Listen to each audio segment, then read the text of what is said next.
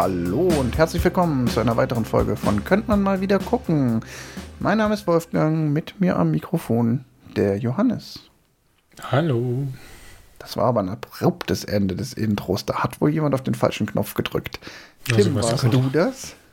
Ich war es nicht. Hallo. Hallo. Ha, ich bin auch da. Richtig.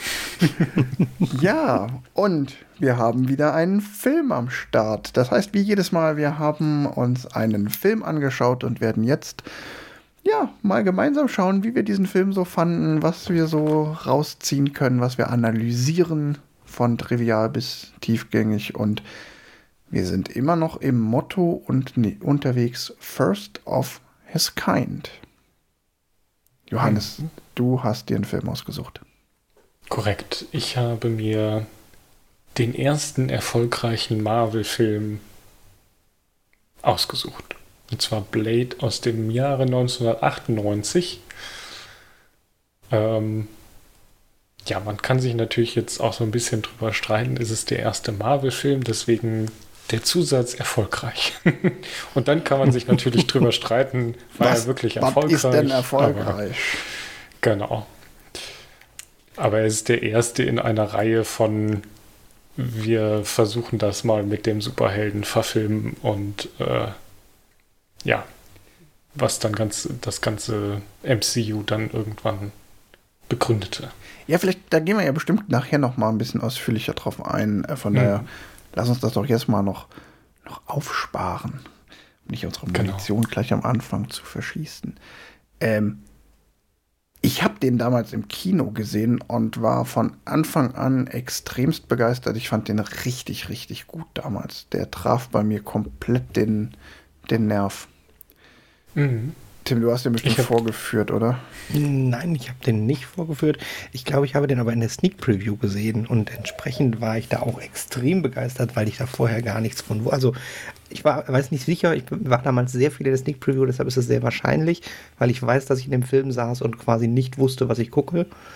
Und dann wirkt der noch besser, wenn man quasi ein mal gucken, was es wird, hat vorher. So, und Johannes, du warst eigentlich viel zu jung. Damals. Korrekt. Ich habe den nicht im Kino gesehen. Unser Küken hier. Äh, ich weiß gar nicht mehr, wann ich den geguckt habe, aber ja, so mit 16, 17 oder so, vielleicht auch schon ein bisschen früher. Also, weiß ich nicht, 5, 6, 7 Jahre nachdem er rauskam, hätte ich jetzt mal geschätzt. Du Ich habe tatsächlich du weißt Blade aber schon, 2 dass der ab zuerst 18 gesehen. ist. Ja, aber die, ungeschnitt, äh, die geschnittene Version ist ab 16 gewesen. Äh, es gibt auch eine ab 18 Version, die geschnitten ist. Also die ist nämlich sogar auf dem Index. Oh, oh, oh, oh, oh. Ich hoffe, Ja. du weißt dazu mehr und kannst uns nachher dazu noch was erzählen. Oh, äh, tatsächlich habe ich sie nicht mehr so richtig verfolgt, aber es ist so. Also die ursprüngliche Blade-Fassung kriegst du auch nicht und hat einen Sammelwert und äh, ist auf dem Ja. Index. Ach, krass. Dann haben sie den so geschnitten, dass er ab 18 sein darf. Ja. Also ich habe tatsächlich damals Blade 2 zuerst gesehen, bevor ich Blade gesehen habe. Das Mhm. war so ein bisschen verwirrend, aber eigentlich auch vollkommen egal. Also so ein bisschen Worldbuilding passiert ja im ersten, was also, glaube ich, so ein bisschen aufgegriffen wird im zweiten und dritten. Ja. Und dann sitzt man im zweiten und denkt sich so, okay, ja, warum arbeitet er jetzt mit den Vampiren zusammen? Der ist doch eigentlich, also das, ähm, der, der erste macht halt dieses komplette Jahr, wer ist so der, der Einzelgänger ein bisschen. Also im ersten ist er ja einfach ein kompletter Einzelgänger, bis auf seinen Mentor da. Whistler. Ähm, und im zweiten arbeitet er ja dann in, in einem Team zusammen und dann, ja, wirkt das Ganze ein bisschen anders. Ähm, darf ich den, den Exkurs gerade führen, den wir jetzt gerade nicht führen konnten? Du darfst den Exkurs führen. Hast du jetzt gerade schnell irgendwo nachgelesen, dass der Film auf dem Index ist? Wenn ich eins kann, dann googeln. Ähm, also 2011 gab es noch tatsächlich eine Debatte und es wurde sogar nochmal geprüft und die Bundesprüfstelle hat die Streichung von der Liste jugendgefährdender Schriften, heißt glaube ich trotzdem, abgelehnt mit dem Argument, die Gewalt habe immer noch eine verrohende Wirkung. 2019 wurde er dann aber tatsächlich vom Index gestrichen und seitdem darf er auch ungekürzt mit FSK-Segen verkauft werden. Also man kann tatsächlich mittlerweile eine komplett ungeschnittene Fassung kaufen. Und, und die gibt es dann auch irgendwo oder ist es nur so eine hypothetische? Das ist tatsächlich eine ziemlich gute Frage. Das weiß ich nicht. Ähm, Soweit bin ich noch nicht gekommen. Das werde ich jetzt auch nicht mehr im Rahmen dieser Folge klären können. Wir können ja schon mal sagen, wir haben, glaube ich, wahrscheinlich alle. Ich habe die Version auf äh, Amazon Prime geguckt, nachdem ich ganz enttäuscht war, dass ich ihn nicht mehr im DVD-Regal stehen habe. Das ist mir sehr ähnlich gegangen und dann wurde ich zusätzlich noch enttäuscht, weil ich gedacht hatte, oh cool, dann gucke ich den auf Englisch. Ich hab, Entschuldigung, ich gucke den auf Englisch, ich habe den noch nicht auf Englisch gesehen. Ja, nee, war nicht. War wieder so eine alte DVD-Verfassung, jetzt auch bei Amazon ohne englische Tonspur. Ja, das ist tatsächlich echt ein bisschen enttäuschend, dass super viele Filme, die man bei Amazon für Geld leiht, dann nur auf Englisch verfügbar sind. Nur auf Deutsch. Stimmt, nur auf Deutsch. Ja. Ich habe ihn auf Englisch geguckt, weil Ach. man kann ihn bei Google für genauso viel Geld leihen und da ist er auf Englisch. Google kann man Filme leihen? Ja, bei Google Music, äh, Movies heißt das. Äh, ist das dann sozusagen das, was, YouTube? Ja, also es wird gerade YouTube, glaube ich, aber sie, sie konnten sich noch nicht so ganz einigen. Also es heißt noch Google Movies, leistet die quasi so wie mhm. bei Apple ist das ja auch so, du kannst die Filme auch bei iTunes kaufen. Und äh, das gleiche kannst du halt bei Google auch machen. Und da gab es diese 4K Remastered aus äh, ich glaube 2020 war die. Ja, für 4K äh, war ich zu geizig, da habe ich gar nicht nachgeguckt. Ja, also ich, ich habe tatsächlich auch, wie, wie Tim, ich hatte ihn noch nicht auf Englisch geguckt und dachte mir, okay, ich suche mir, ich suche ihn, wo man auf Englisch gucken kann. Und dann habe ich ihn da gefunden. Ja. Also, also, falls ihn jemand auf Englisch gucken möchte, da wir, kann man ihn gucken. Wir wissen, also, Türkisch, wir wissen also alle gar nicht so genau, was für eine Fassung wir geguckt haben. Die Fassung, die auf Amazon ist, ist auf jeden Fall eine FSK 18 Fassung. Und sie hat mindestens einen sehr offensichtlichen Schnitt gehabt, wo ich gedacht habe, so ach krass, es ist eine FSK 18 Fassung und ich sehe einen fehlenden Schnitt. Ah, okay. Und zwar, mhm. ich kann das auch positionieren, ohne es jetzt irgendwo geprüft zu haben, aber die Szene, wo äh, Deacon mit dem japanischen Mädchen ähm, Nee, Quatsch, nee, andere, anderes japanisches Mädchen. Da kämpfen sie, kämpft er gegen ein japanisches Mädchen, mhm. was vorher so weinend, weinend irgendwo in der Ecke saß und dann aber äh, mhm. Kung Fu kann und ihn angreift. Ja. Und das endet sehr abrupt ohne Finishing Move. Und dann kämpft mhm. er plötzlich gegen ganz viele andere. Und eigentlich ist die Art, wie der Film inszeniert ist, jeder hat einen Finishing Move. Das ist also dieses, richtig, die ja. Vampire zerfallen, sieht man immer und dieses Vampirmädchen wird drei, viermal ins Gesicht getreten und ich bin mir ziemlich sicher, da hat irgendjemand gesagt, ah, dieses Kind da zu erschießen war vielleicht doch keine so gute Idee. ja, ja, klingt, klingt tatsächlich plausibel. Also es kann auch sein, dass das nicht im, im äh, FSK 18 Schnitt, sondern im Schnitt in Hollywood rausgefallen ist. Das ist genauso gut möglich, mhm. aber es war so ein, dass es mir in der Szene aufgefallen ist, dass ich da so, ja, okay. Also ja. die kommt jetzt nicht nochmal wieder, also hat er sie wohl auch irgendwie ausgeschaltet. Ja. Mhm. Also auf jeden Fall, ähm, wer sich näher für solche Sachen wie Schnittfassungen und wo wurde was rausgeschnitten interessiert, es gibt die schöne Seite schnittberichte.com. Da gibt es ganz, für ganz viele Filme die Auflistung verschiedenster Versionen, meistens sogar dann auch so TV-Ausstrahlungen und dann ist irgendwie hier ist er wie bei Play, die Free-TV-Version von Kabel 1 am 18.07.2017 um 2.40 Uhr und dann ist da genau angegeben, was war in der Version drin, wohingegen am 17.02.2020 auch auf Kabel 1 um 22 Uhr war es eine andere Schnittfassung, weil die war dann ab 16 und dann kann man genau nachvollziehen, welche Fassung wie ist. Und es ist ja erstaunlich, dass es anscheinend doch ziemlich viele verschiedene Schnittfassungen von diesem. Oder die listen hier sehr redundant auf, aber auf jeden Fall scheint es hier ziemlich viel verschiedene Fassungen zu geben. Die Fernsehsender hm. schnippeln ja dann auch noch mal in den. Ich Dingern wollte gerade sagen, dass man die Fassungen, die im Fernsehen gelaufen sind, sortiert, äh, finde ich auch schon, ja, also gerade bei Produkten, die nicht nur fürs Fernsehen produziert wurden, schwierig. Also hm. ich weiß, dass zum Beispiel ähm, jetzt auch wieder aktuelles Thema, ähm, die Abenteuer des jungen Indiana Jones kommen jetzt demnächst zu Disney Plus. Mhm. Und äh, das ist eins von den Produkten, was ich in meiner Jugend sehr geguckt habe und äh, wo ich die DVD-Fassung von habe. Und die DVD-Fassung war eine ganze Zeit lang sehr wertvoll. Ich weiß nicht, ob sie wie sie jetzt so sind, aber weil das so ein Ding ist, das ist nach der Fernsehausstrahlung äh, zwar einmal kurz in England veröffentlicht worden, aber ganz schnell in der George Lucas Giftschublade versteckt worden. Mhm. Und da bin ich jetzt gespannt, äh, ob die das bei Disney Plus, da gibt es nämlich auch zwei Schnittfassungen. Es gibt die ursprüngliche Erstveröffentlichung, die in Deutschland beim ZDF lief. Da ist tatsächlich die deutsche Tonspur bei einem Brand verloren gegangen, also die gibt es gar nicht mehr. Ja. Oh, krass. Äh, und dann gibt es noch diese englische Fassung, die ich auch als DVDs habe. Ähm, da haben sie die Serie umgeschnitten zu immer drei Folgen zu einem Film zusammengeschnitten.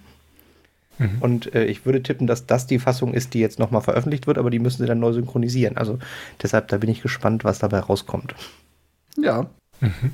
Und passend zum nächsten Indiana Jones hat natürlich Disney gesagt, ach guck mal, wir veröffentlichen eh einfach alles, was irgendwo in dem Kellerraum rumliegt und bis auf gar nicht, ob die Qualität gut ist.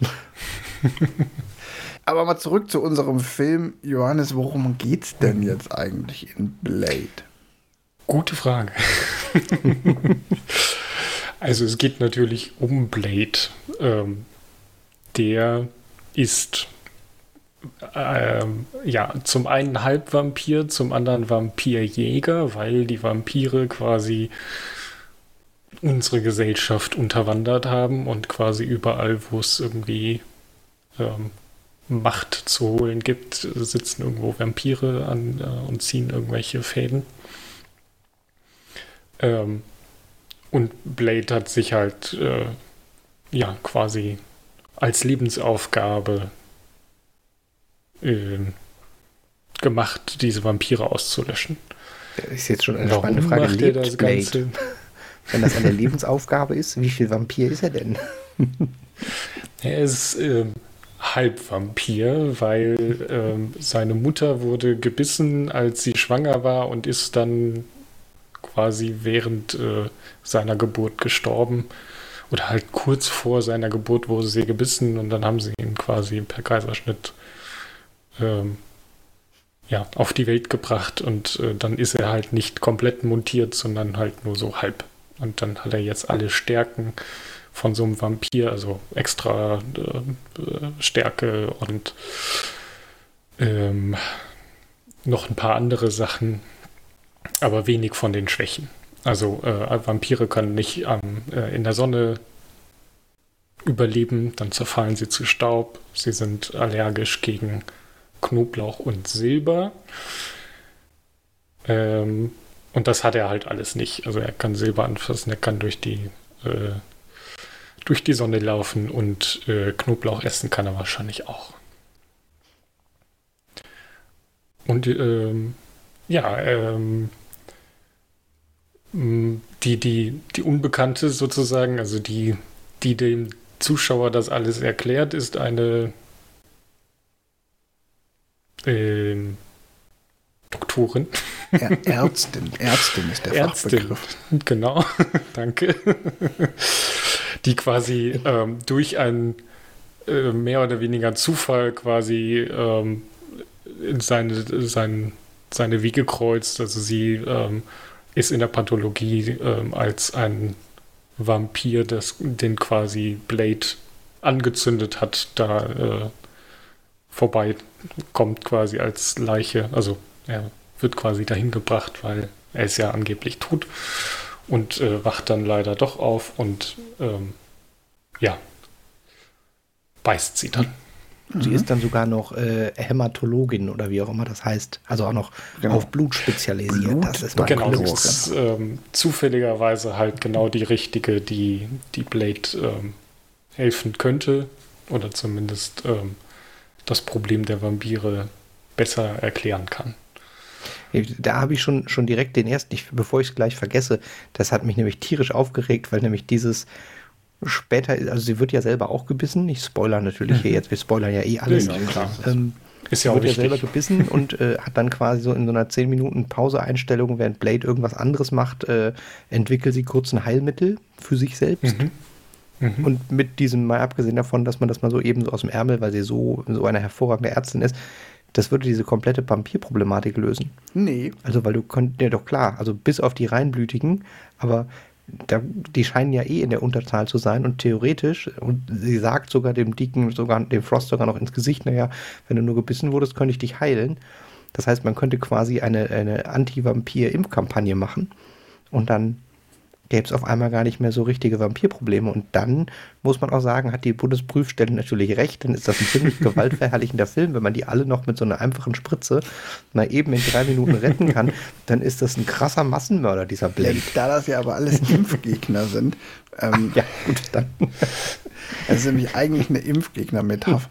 Nee, äh, das stimmt schon. Ähm, also, es, also ich sagte nee, weil es bezieht sich wirklich ja nur auf die ähm, die nicht reinblütigen Vampire.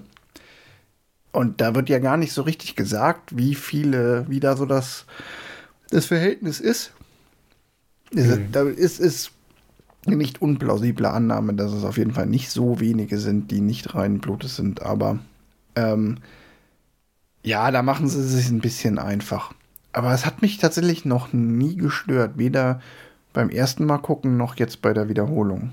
Also ich habe mich da auch nicht dran erinnert. Ich bin jetzt bei der Wiederholung tatsächlich drüber gestolpert. äh, das war jetzt aber mal zu easy hier. Also ja, die, die Ex-Machina-Lösung und dann merken sie es noch nicht mal, dass sie da quasi, quasi eine, eine Gesamtlösung hätten. Aber ist das nicht im zweiten Teil sogar so, dass dann Blade tatsächlich Impfungen verschießt? Das ist auch 20 Jahre. Oh, das ist jetzt, das ist jetzt hochspekulativ, ähm, weil ich es wirklich nicht mehr weiß.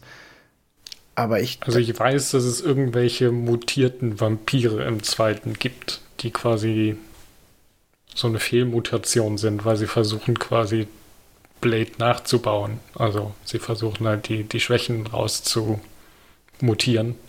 Und das geht irgendwie nach hinten los und ich weiß aber nicht mehr, was sie dann dagegen tun. Ja. Ja, äh, wie auch immer. Also da ist der Film jetzt natürlich nicht übertrieben äh, konsistent und toll. Ähm, kann ich auch nichts zu sagen, außer hat mich ehrlich gesagt nie gestört. Nee, es stört ja auch. Also es ist halt so ein bisschen, es ist ja eigentlich auch ein bisschen unnötig, dass sie dieses Heilmittel für sich selbst ähm, findet. Weil es gibt ja quasi so, also vielleicht um, um die Zuschauer nochmal ein bisschen abzuholen oder die Zuhörer nochmal ein bisschen abzuholen, er nimmt quasi, also die Hämatologin wird gebissen und äh, Blade nimmt sie dann quasi in sein Geheimversteck mit, um sie quasi äh, ja, zu retten, in Anführungszeichen. Und äh, sie indizieren, injektieren ihr dann, glaube ich, irgendwie reine Knoblauchessenz oder so von wegen, das könnte helfen. Also so von wegen, das wird dich davon bewahren, Vampir zu werden. Und dann sagt Blade irgendwas so von wegen, ey, ich gebe dir eine 50-prozentige Chance, wenn du die Nacht überlebst, dann ähm, 50-50, ob du Vampir wirst oder nicht. Mhm. Und dann wäre es halt einfach, okay, ja, wurde es halt kein Vampir und wir hätten den gleichen Story-Verlauf. Aber es ist halt, sie ist Hämatologin, sie muss quasi noch mal ein bisschen untersuchen und findet dann natürlich eine Lösung. Da muss man auch positiv sehen, also für die Zeit äh, sehr gute weibliche Nebenhauptrolle. Also die kann mitschießen, die ist klug, ja. Das ist schon. Sie hm. ist, die ist wesentlich mehr ist als eine halt. Damsel ja. in Distress. So am Anfang, ja. klar, am Anfang muss sie gerettet werden. Ja, aber, aber da ist schon mit dem, mit dem, oh, der Doktor, ja, nee, es ist vorbei. Also schon auch stark genug eingeführt als, äh, klingt jetzt so, so falsch, aber es ist für die Zeit tatsächlich schon viel, dass sie sich quasi, sie hat sich getrennt und hat den, ey, lass hm. mich in Ruhe, als Ersteinführung von ihrem Charakter sogar. Ja, ja, und sie, sie will ja auch am Anfang nicht bemuttert werden. Ne? Sie sagt ja dann ja. auch zu Blade, hey, lass mich in Ruhe ähm, und ähm, will ja eigentlich nur wieder zurück und erkennt dann aber so, ach Mist, eigentlich gibt es keinen Weg mehr zurück, weil jetzt stehe ich einmal auf der Abschlussliste der Vampire und äh, da komme ich so hm. schnell nicht runter. Und dann nimmt sie es halt in die Hand und sagt, na gut, wenn ich jetzt schon in dieser Scheiße drin sitze, dann will ich wenigstens auch ballern. und, und merkt und ist sauer, dass sie als Lockvogel benutzt wird, was sie tatsächlich einen ganz coolen Twist fand, weil es damit Blade nochmal so ein bisschen, also für, für Blades Charakter, äh, weil es dann nicht nur die, na, dieses eine Opfer, während ich hier gerade so ständig Leute über den Haufen schieße, die tut mir jetzt aber leid, die versuche ich mal zu retten, weil in mhm. dem Moment, wo sie quasi dann hinterher als Köder benutzt wird, ist es schon so eine Mischung aus die tut mir leid oder ich versuche sie zu retten und einem, naja, vielleicht kommen wir damit ja auch noch weiter. Ja.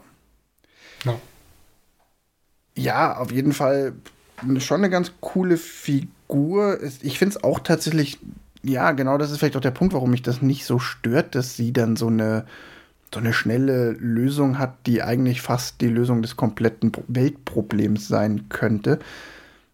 Ähm, weil sie halt tatsächlich auch was tut und was beiträgt und nicht nur ähm, nutzloser Sidekick ist. Hm. Ich glaube auch, dass man da dem Film anmerkt, dass der im Gegensatz zu eigentlich dann allen Comic-Verfilmungen danach nicht so richtig drauf ausgelegt war, ähm, dass das eine Reihe wird. Mhm. Also das merkt man ja. dann auch wenn man sich den zweiten Teil anguckt, im zweiten Teil ähm, machen sie ja auch ein paar Sachen wieder rückgängig, zum Beispiel den Tod von Whistler, mhm. ähm, dem, dem eigentlichen Sidekick von Blade, der halt im ersten Teil wirklich ja auch ein emotionaler Moment ist mhm. und total wichtig ist, wo man sagen muss, da haben sie sich auch viel mehr getraut, als spätere äh, Comic-Verfilmungen sich getraut haben. Ich meine, das große Problem mit allen Marvels und Co. aktuell ist ja, dass die sich alle nicht mehr trauen, Dinge zu tun, die dann in der Welt des Films tatsächlich Konsequenzen haben. Und hier hast du einen allerersten Film, der so weit über eine Origin Story hinausgeht, dass er sogar Dinge, die zentrales Element der gesamten Comicreihe sind, einfach mal auslöscht. Mhm. Und ich glaube, das liegt daran, dass sie den Film tatsächlich erstmal als Standalone-Film gedacht haben. Und das ist total schön. Ich kann dazu auch noch sagen, dass das Ende, was ja hinten dran ist, was so ein bisschen offen ist, mit Blade in Russland, ist ein Nachdreh und war nicht Teil vom Film. Also es war im Kino im Film schon drin, aber stand nicht im Drehbuch und ist quasi schon hinten dran gebastelt worden mit einem oh, vielleicht doch noch. Genau, der Schrei nach Fortsetzung war eigentlich äh, im Drehbuch ursprünglich nicht vorgesehen. Ja. ja.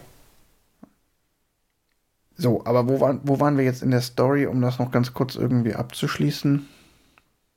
Ähm, genau, wir, wir haben noch gar nicht über ähm, den Bösen gesprochen. Ich glaube, das äh, müssen genau. wir noch tun. Deacon über, Frost.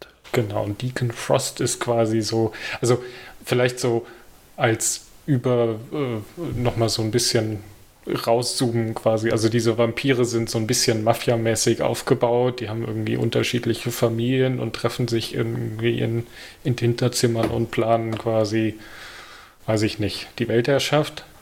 Da haben und, die Weltherrschaft koordinieren ja, die sie, Weltherrschaft. Sie, sie, kontrollieren die Welt, aber das, das braucht natürlich eine gewisse, ja. gewisse Leitung. Die, Vampire, die Schattenregierung. Die Vampire sind eigentlich so eine, so eine so eine gewitzte Mischung aus New World Order, die im Hintergrund die Fäden zieht, und hm. den Nazis, weil sie sind ja. harte Rassisten. Ja. Ja. Genau. Und ähm, Deacon Frost ist halt kein rein, äh, kein ja, reinblütiger äh, Vampir, sondern er wurde nur gebissen und ist jetzt halt ein äh, hat sich dann verwandelt und ist halt jetzt so ein äh, Vampir, dem, der quasi nicht mit dem Status quo zufrieden ist, dass die Vampire quasi im, im Hintergrund und im Schatten agieren, sondern er möchte quasi ja, die Weltherrschaft auch öffentlich äh, an sich reißen. Und er sucht quasi nach irgendwelchen alten Prophezeiungen, ähm, die den Blutgott, glaube ich, heißt er.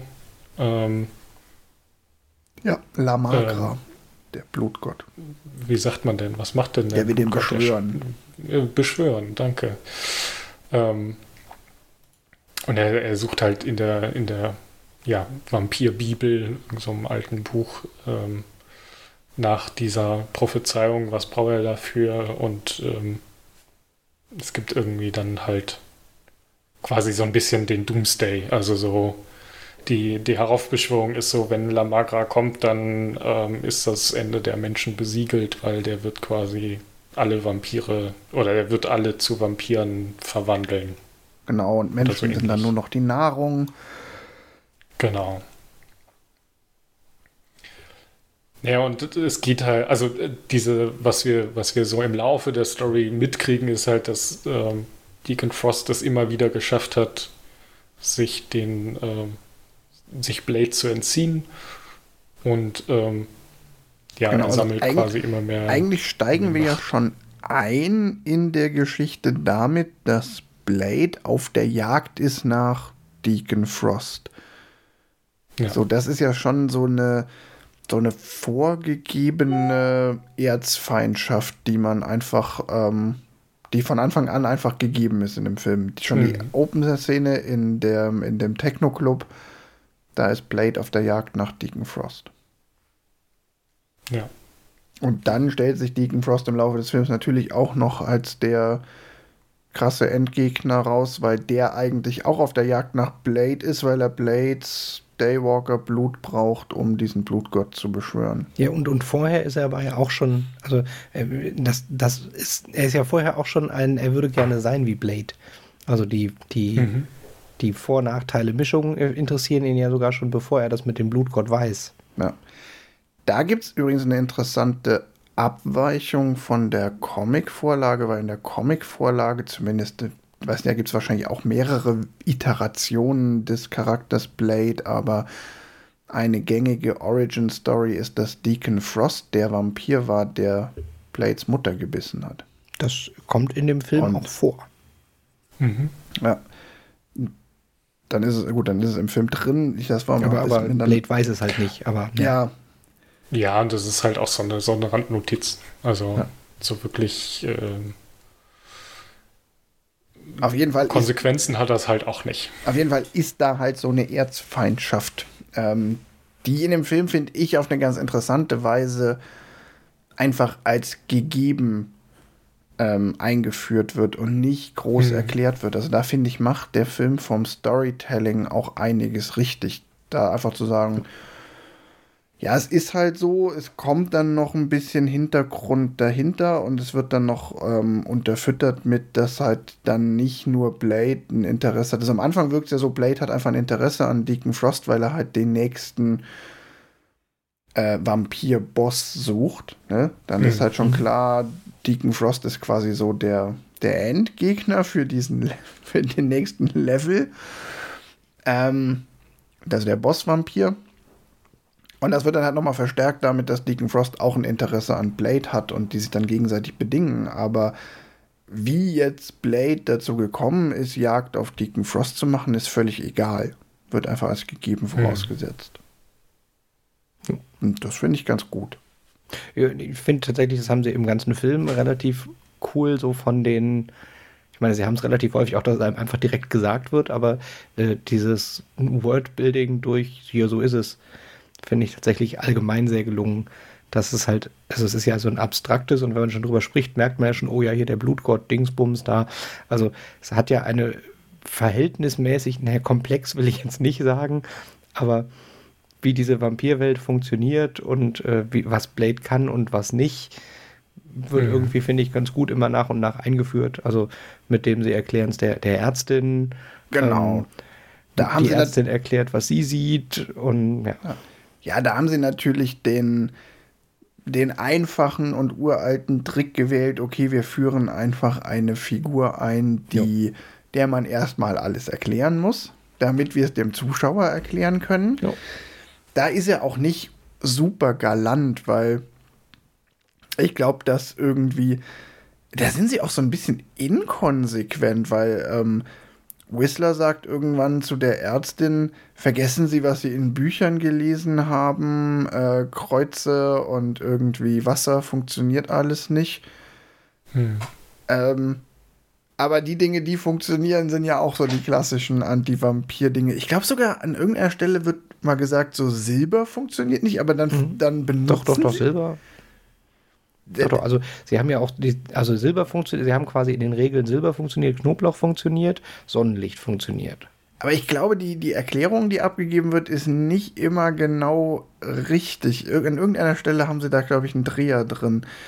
Auf jeden Fall wird das aber auch, glaube ich, zweimal alles erklärt. Also da, da sind sie jetzt nicht super elegant. Ähm, aber es passt, weil man es total annehmen kann als Zuschauer, weil die ähm, man halt dieses Medium hat mit der oder diesen Proxy mit der Ärztin und man sich da auch reinversetzen kann dadurch.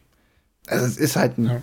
ist ein alter und einfacher Trick, aber er funktioniert halt. Ja, und es ist für so eine Art Film total wichtig, dass du dich jetzt nicht, also das, das Genre des Actionfilms und insbesondere in den, den späten 90er Jahren, also durfte ja auch nicht zu komplex sein, damit das irgendwie eine Geschwindigkeit hat und das hätte jetzt auch nicht gepasst, wenn man das als Zuschauer hätte selber verstehen müssen, weil dann hätte man auch angefangen, Logiklücken zu finden und da hat der Film ja auch ein, zwei Stellen, wo man vielleicht Was? ja. Vielleicht dann zu viel hinterfragen sollte man besser nicht, weil äh, wenn du weißt, das ist ein Film, wo einem die wichtigen Sachen immer noch mal vorher als Großaufnahme gezeigt werden oder gesagt werden, äh, dann guckt er sich ja auch viel entspannter. Ja. Ja. Und mein Gefühl sagt mir, das sollte gar kein intellektuelles Meisterwerk werden. Nee, würde ich jetzt auch so, ähm, so sagen. Es ist halt ähm, vormals, äh, also im Vordergrund steht Action und ähm, ja, dieses Fantasy angehauchte Action.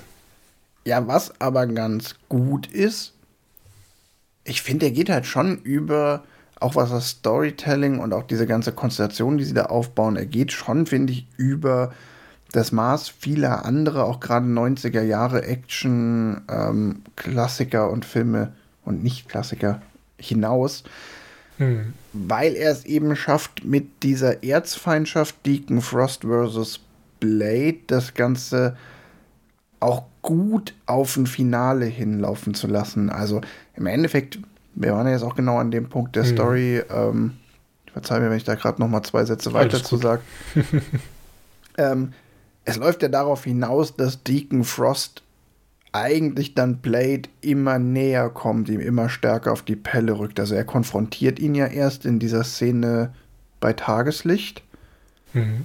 Wo es so dieses erste Aufeinandertreffen von den beiden gibt, wo man dann aber auch schon merkt, so, wow, Deacon Frost hat schon die Oberhand, weil er einfach der Schlauere von den beiden ist in dem Moment. Und er ja quasi auch damit schon ein erstes Mal in die Welt eindringt, in die eigentlich, in der eigentlich Blade zu Hause ist und in Sicherheit ist, nämlich an, bei Tageslicht draußen. Und er ihn ja auch mit diesem Mädchen, was er da als Geisel benutzt, er komplett in der Hand hat. Und dann natürlich auch in dem Moment, wo Deacon Frost einfach sagt, so, hey, wir wissen eh, wo du wohnst und auch knallhart dann in sein Versteck eindringen und seinen Sidekick ausschalten und ähm, ja. Und dann bleibt Blade ja nichts anderes mehr übrig, als in den Krieg zu ziehen. Ja. Und dieser Wendepunkt, das ist ja im Endeffekt so ein bisschen auch der Midpoint im Film, wo es dann zur offenen Konfrontation zwischen den beiden kommt. Das ist halt gut gemacht, weil das auch, das funktioniert halt emotional mit dem Tod von Whistler. Mhm. Ähm, und man weiß halt auch als Zuschauer, ja, das hat jetzt wirklich Konsequenzen. Es gibt jetzt kein Zurück mehr. Es ist jetzt auch nicht, da ist jetzt auch nicht irgendwas verloren gegangen, sondern es ist wirklich so, ähm, Blade ist halt ein ganz elementarer Teil seiner Grundlage, seines Schaffens entzogen worden. Und ähm, es ist jetzt ein Kampf auf Leben und Tod. Ja.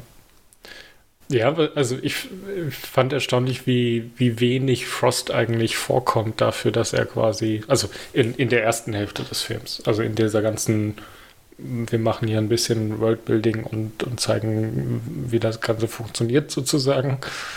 Ähm, ist Frost ja wirklich so, so eine Randfigur. Aber trotzdem hat er eine, eine Präsenz, die ähm, der Film dann schafft, in der zweiten Hälfte quasi zu erfüllen. Also es ist nicht so, mir fällt jetzt gerade kein, kein äh, Beispiel, ähm, wo es anders ist, aber es ist halt manchmal ja so, dass man so einen so einen aufgebauschten Endgegner in Anführungszeichen hat, der halt ständig als, oh, der ist ganz böse und am Ende ist es halt ein drei Minuten Kampf mit dem mit dem Helden und dann ist der Böse halt entweder tot oder besiegt ja. oder beides.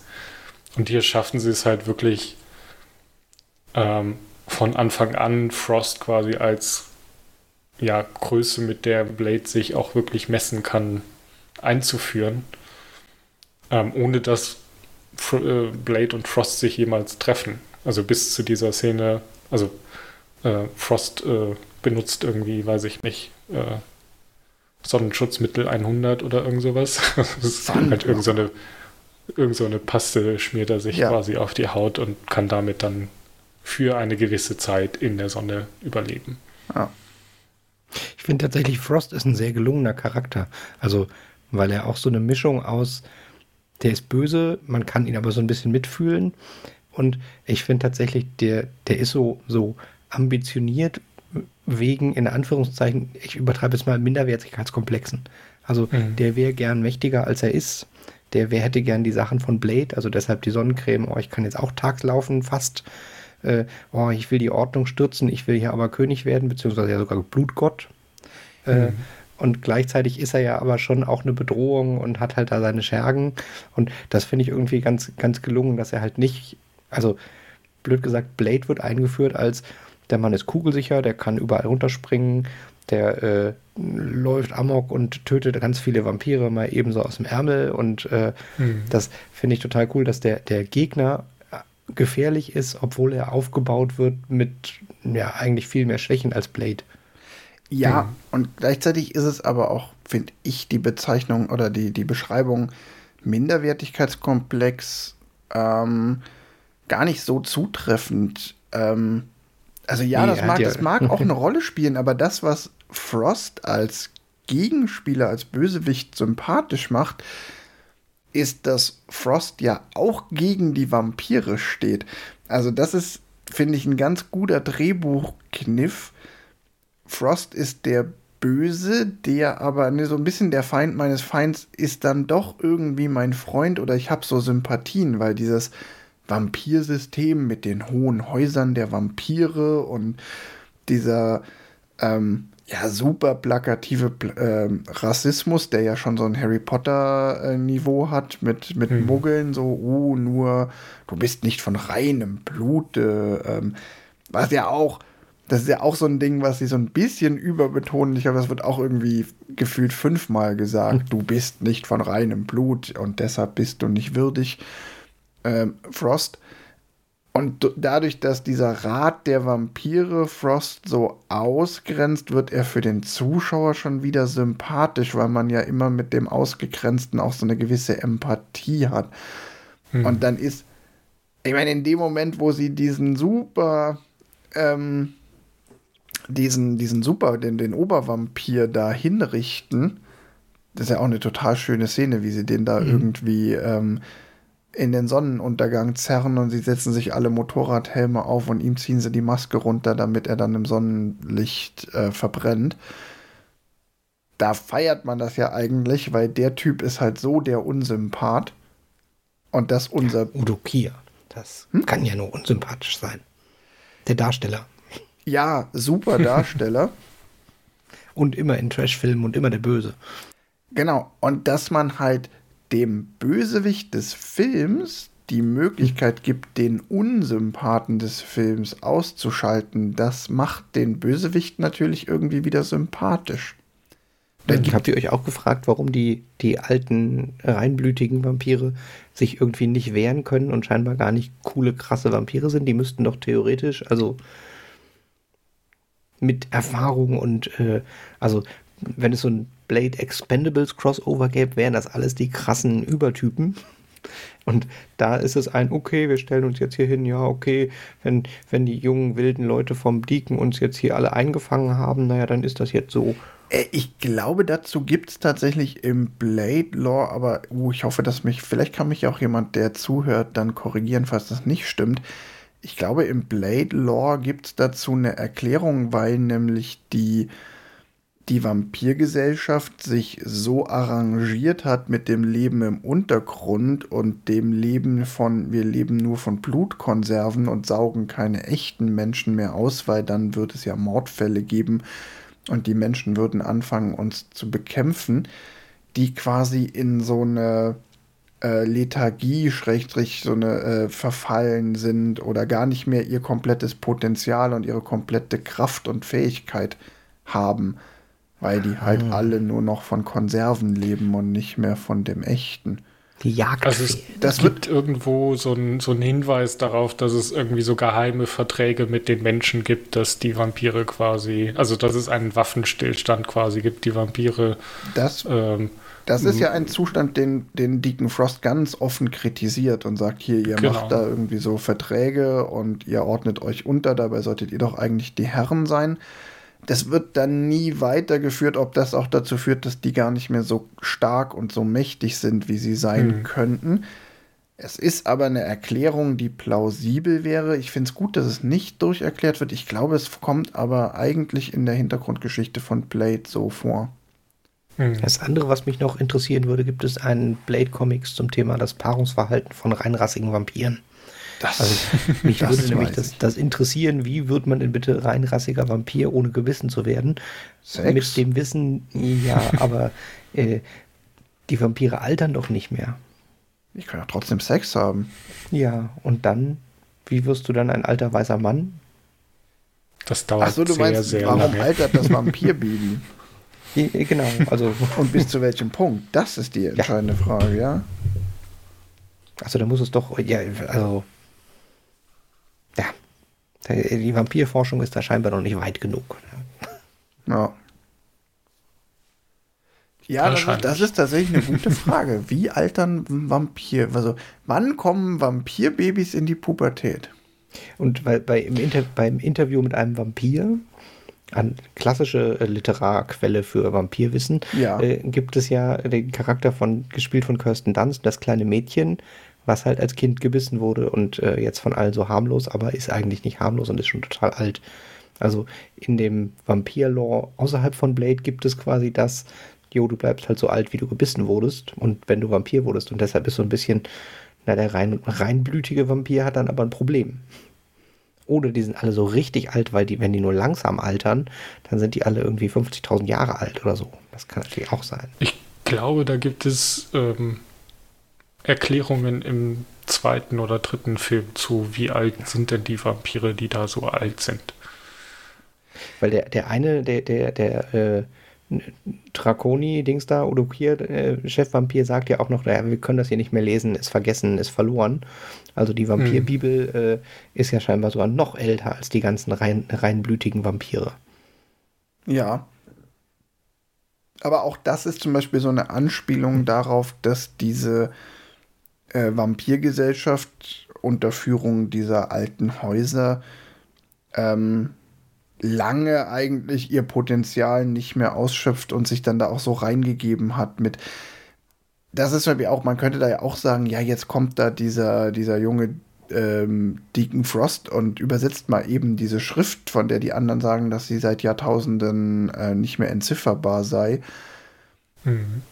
Ich finde, das ist tatsächlich nicht unbedingt ein Widerspruch, weil der Film es, ohne es auszusprechen, mir schon das Gefühl ver, ähm, vermittelt, ja, wahrscheinlich hätten die anderen das auch übersetzen können, die hatten nur kein Interesse mehr dran, weil sie sich halt mit dem Status quo so arrangiert haben und halt nicht aus ihrer Komfortzone rauskommen.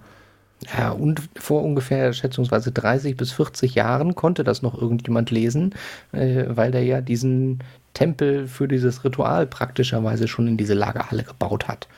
Also auch da ist. Ja, gut, das ist dann, das ist dann tatsächlich ein Logikloch. Ähm, dass das da in so einer Lagerhalle ist, in der Gegend, wo man das auch definitiv gefunden hätte und nicht jetzt irgendwo im Dschungel äh, tief versteckt. Ja, und nicht in Amerika. Aber das Blade ist ja Brite, wie wir alle wissen. Ja. Und äh, ja. dann hätte das in England sein müssen.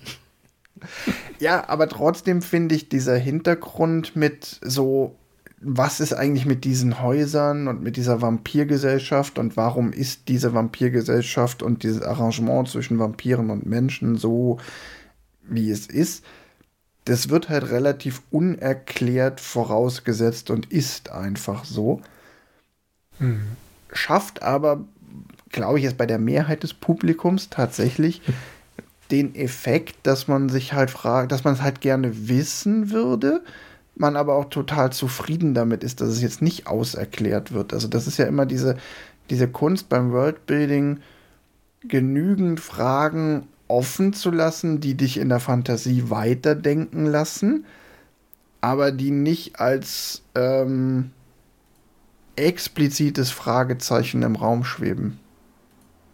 Ja. Jo, das ist das, was ich meinte mit dem, äh, man muss die Sachen einfach äh, in groben Happen dem, dem Kunden vorwerfen, damit quasi der Zuschauer auch nicht zu tief denken muss, sondern die Sachen als Fakten akzeptieren kann. Also sowas wie dieses, Huch, da kommt auf einmal dieses Ding hin, wurde ja quasi, also dass es diesen Tempel gibt, wird ja von Deacon quasi in so einem Nebensatz nochmal begründet, damit man nicht sagt, na, wo kommt denn jetzt dieser Tempel auf einmal her? Ja. So, also das ist genau dieses, was ich meine, wo sie extra für den Actionfilm eine relativ einfache Erzählweise machen, damit man nicht intellektuell zu sehr hinterfragen muss, sondern weiß, die relevanten Sachen werde ich, kriege ich schon gesagt. Ja, und manchmal funktioniert das halt auch noch super simpel, zum Beispiel mit Quinn, dem Bibliothekar, auf den sie dann irgendwann treffen.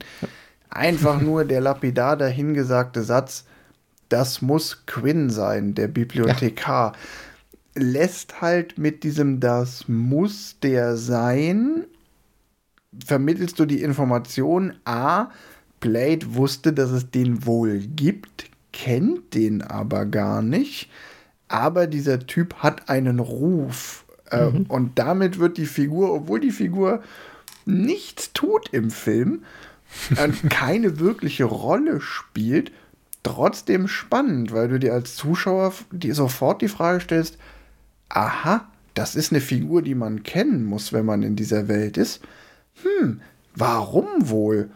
Das ist ja einfach nur so ein fetter hm. Typ, der da irgendwie rumsitzt. Und zack, hast du irgendwie schon fast den Stoff, aus dem heute schon Sequels, äh, ja, äh, Prequels gemacht werden. also du machst dann einfach so eine Tür auf, wo du sagst, so, okay, da gibt's noch mehr. Wir könnten dir jetzt auch die komplette Geschichte dieses Charakters erzählen. Ist aber gerade nicht wichtig, machen wir vielleicht ein andermal. Mhm. Also nur wegen dieses einen Satzes, das muss Quinn sein. Wenn er gesagt hätte, ach, das ist Quinn, der Bibliothekar, wäre der Satz nur halb so gut gewesen. Ja. Und wenn er gesagt hätte, keine Ahnung, wer das ist, aber wir ballern ihn weg, wäre der Satz auch. naja, und dann hättest du halt, also ähm, du, du umschiffst damit ja die, auch die ganze so, ey, wer bist du? Nee, ich sag dir nicht, wer ich bin, äh, ich sitze hier, ich bin hier niemand und sonst was, sondern es ist halt einfach okay, du bist der Mann mit, ja. den, mit den Antworten, die ich gerade suche. Und wenn ich dich ein bisschen mit UV-Licht bestrahle, dann wirst du mir schon die Antworten geben, die ich brauche. Ja. Sollen wir mal zum Ende und zum Showdown mhm. kommen. Ja. Also sie sind in diesem Tempel. Sie haben zwölf äh, reinblütige Vampire zusammengefercht, äh, äh also gefunden und mitgebracht sozusagen. ähm, auf sehr freiwilliger Basis natürlich. Ähm, und gar nicht unter Waffengewalt. Ähm, und ja, sie, sie locken sie da Blade hin oder haben sie ihn schon vorher gefangen? Da bin ich mir jetzt gerade nicht mehr ganz sicher. Und bringen ihn quasi mit. Ich glaube, sie bringen ihn mit. Sie bringen ihn mit. Ist das nicht vorher ähm, diese Geschichte mit seiner Mutter? Ja, genau. Ich, ich lasse äh, ihn quasi mit, ja. mit seiner Mutter in die Huch, was, meine Mutter ist gar nicht tot, Huch, meine Mutter ist ein Vampir, Huch, da bin ich jetzt Korrekt. aber so überrumpelt. Äh, also Blade quasi geht zum Hauptquartier von Frost sozusagen und bricht bei ihm ein. Ähm, es gibt einen kleinen Kampf mit irgendwelchen hochspezialisierten Ninja-Vampiren. Keine Ahnung. In der Szene habe ich mich übrigens gefragt, ob das die gleiche, die, die gleiche Lobby wie in der Matrix ein Jahr später ist. Also, wo er da reinkommt, da sind genauso diese grüne Marmorsäulen mit einem sehr ähnlichen Abstand. Und das war so dieses. Äh, es haben die sieht tatsächlich Szene so verdächtig ähnlich aus. ah. ähm, ja, und ähm, genau, sie Blades Mutter lenkt ihn quasi ab mit Tuch, guck mal, ich bin am Leben. Und Blade erkennt sie natürlich auch direkt, ohne sie jemals gesehen zu haben. Das hat mich dann tatsächlich so ein bisschen durch. Da dachte ich dann so, hm, woher weiß der jetzt, dass er seine Mutter ist? ja, ähm, das erkennt man. Aber das, du erkennst deine Mutter stört halt überhaupt nicht. Das ist halt einfach so, ah ja, okay. Ähm, ja, alles der, gut. Der erinnert sich halt an seine Geburt. Das ist auch eine von diesen, diesen genau. Vampirfähigkeiten. Genau. Ja. ähm, genau, und äh, dann kommt raus, Frost hat seine Mutter gebissen und ähm, in dem Zuge wird er dann quasi überrumpelt mit Stromschlägen. Und dann bringen sie ihn mit, ja, genau, zu diesem Tempel.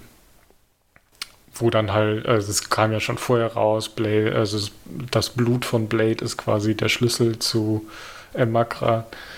Ähm, und ähm, ja, ich weiß gar nicht mehr so genau, gesehen, wie, was wie passiert, aber ähm, er wird quasi, also er ist quasi auch so schwach, weil er hat ja schon lange keinen ähm, kein Serum mehr gehabt, beziehungsweise Serum wirkt auch nicht mehr. Hatten wir das schon mal erwähnt? Blade äh, muss ja, quasi. Ja, das ist so die, die Ticking Clock über der ganzen Story. Genau, also aber, Blade aber hat halt nicht erwähnt, also, alle Vorteile, aber halt auch den unstillbaren Durst nach Menschenblut und hat dafür irgendein Serum entwickelt oder äh, nimmt das. Ja, der mysteriöse Typ in der chinesisch angehauchten Apotheke hat das Serum. Genau.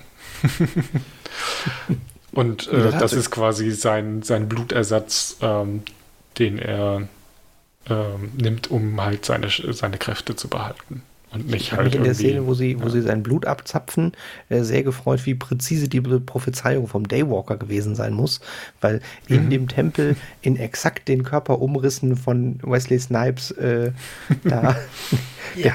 der, der, der Altarstein war. Das war so präzise. Also den haben die natürlich extra angefertigt dafür. Der war vorher nur so, hier platzieren Sie bitte Ihren Custom-Made ähm, An, an der gestrichelten Linie den Daywalker ausschneiden. genau.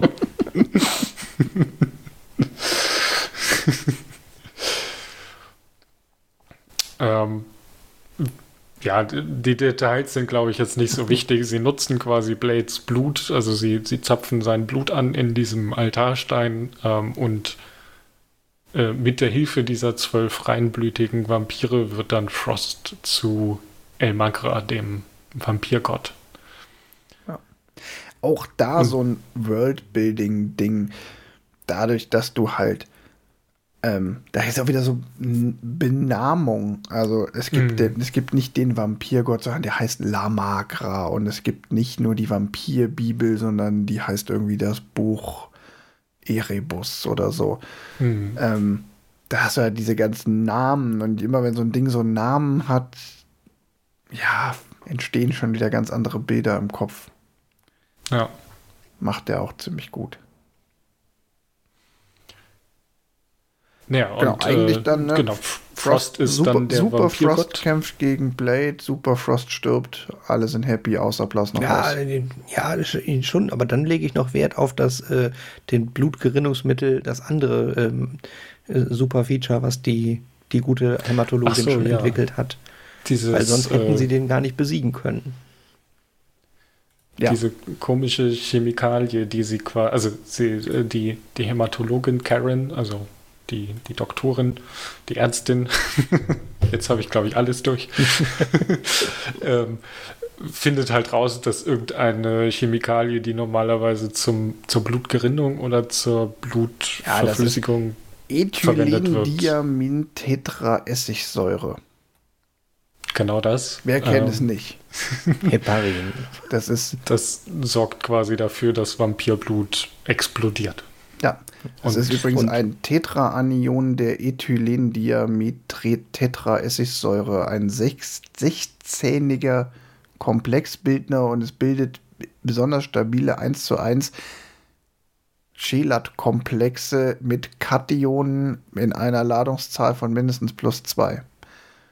Und wenn du das sagst. Gute ist an Wikipedia, wenn man den ersten Abschnitt liest, hat man immer sofort verstanden, worum es geht. Ja. Das ist schön griffig, das stimmt. Also ich weiß jetzt, was Ethylendiamin-Tetraessigsäure ist. Und wenn ich es noch zweimal sage, kann ich es vielleicht auch richtig aussprechen. Also das Zeug gibt es wirklich und da haben sie sich an was Genau. bedient. Ähm, ja, Und, und das ist ja total wichtig, weil Deacon Frost wird ja zum, zum Vampir T8, äh, T1000, der quasi äh, so, so blutig ist, dass er sich eine, eine ja, halbflüssiges ist. Der wird ihm ja eine Hand abgehackt und die kann ihm dann so Terminator-mäßig wieder. ja hackt mich und Blade ist nachher auch einfach da. mehrfach durch ihn durch und alles ist einfach. T1000 ist Blut, er wird zum Blut T1000, das trifft es ganz gut. Ja. Nur weil sie dieses Mittel haben, äh, mit dem das Blut dann, dann leider kaputt gemacht wird, äh, können sie ihn erfolgreich bekämpfen. Ja. Ja.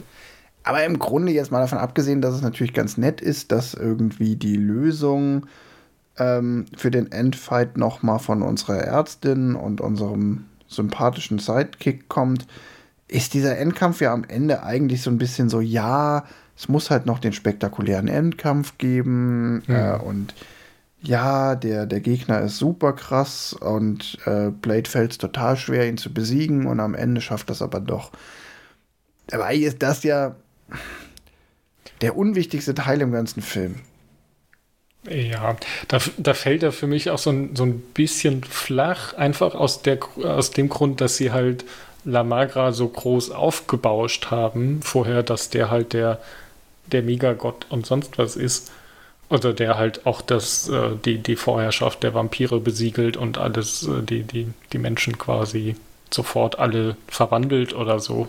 Also sie sagen wirklich sowas von wegen, das wird das Ende der Menschen sein, weil sofort alle Vampir oder sie werden sich alle zu Vampiren verwandeln. oder Ist nicht sogar die Rede vom Vampir Armageddon, also Untergang Genau, also es ist wirklich so, ähm, wenn La Magra kommt, dann ist das das Ende. Und es ist dann halt nur der Supervampir.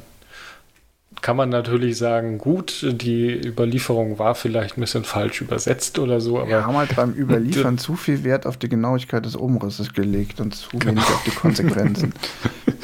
Ja, ich, ich bin auch mir sehr, der Umrechnungskurs war, glaube ich, auch nicht so gut. Also ich meine, zwei Reinblü äh, 13, nein, zwölf reinblütige Vampire und, und einen Daywalker, um einen so einen Supervampir zu kriegen. Pff, Super Vampire sind ob halt das ein guter teuer. Kurs ist. Inflation. Ja, aber ein Daywalker, davon gab es ja auch nur einen. Also ich weiß nicht.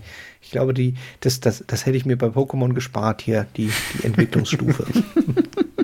Ja, deshalb, also es, Also- es stimmt schon und da hast du vollkommen recht, Johannes, der, da fällt er so ein bisschen ab.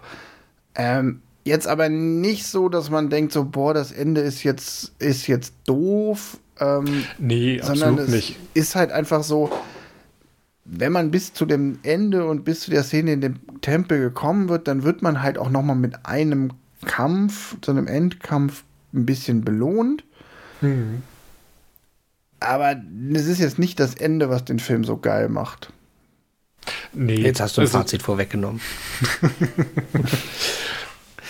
Also es ist einfach so, ähm, äh, am Ende ist man halt so, oh, und das war's jetzt. Ähm, also was, was glaube ich da ähm, so ein bisschen geholfen hätte, wäre, wenn quasi Frost als Lamagra irgendwie, weiß ich nicht, ähm, so einen Versuchsmenschen dabei hätte und sagt so, und ich jetzt fasse ich dich an und dann stirbst du oder du wirst halt zum Vampir oder sonst was. Einfach so von wegen, ich zeige mal mir meine apokalyptischen Fähigkeiten, bevor Blade ihn dann doch besiegt.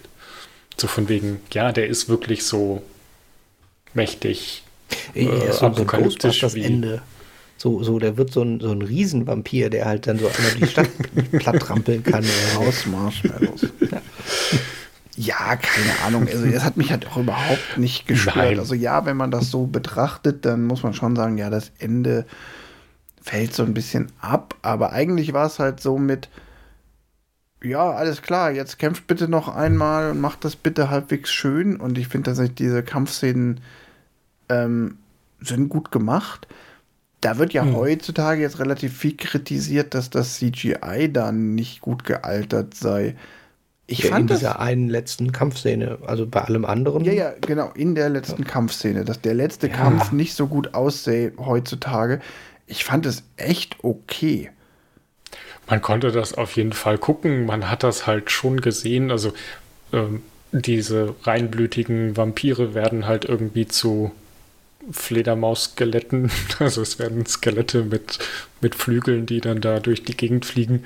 Das Ganze sieht halt ja eher, äh, weiß ich nicht. Es ist halt von der, von der Grafik her eher Computerspielgrafik als was ja. man heutzutage sieht.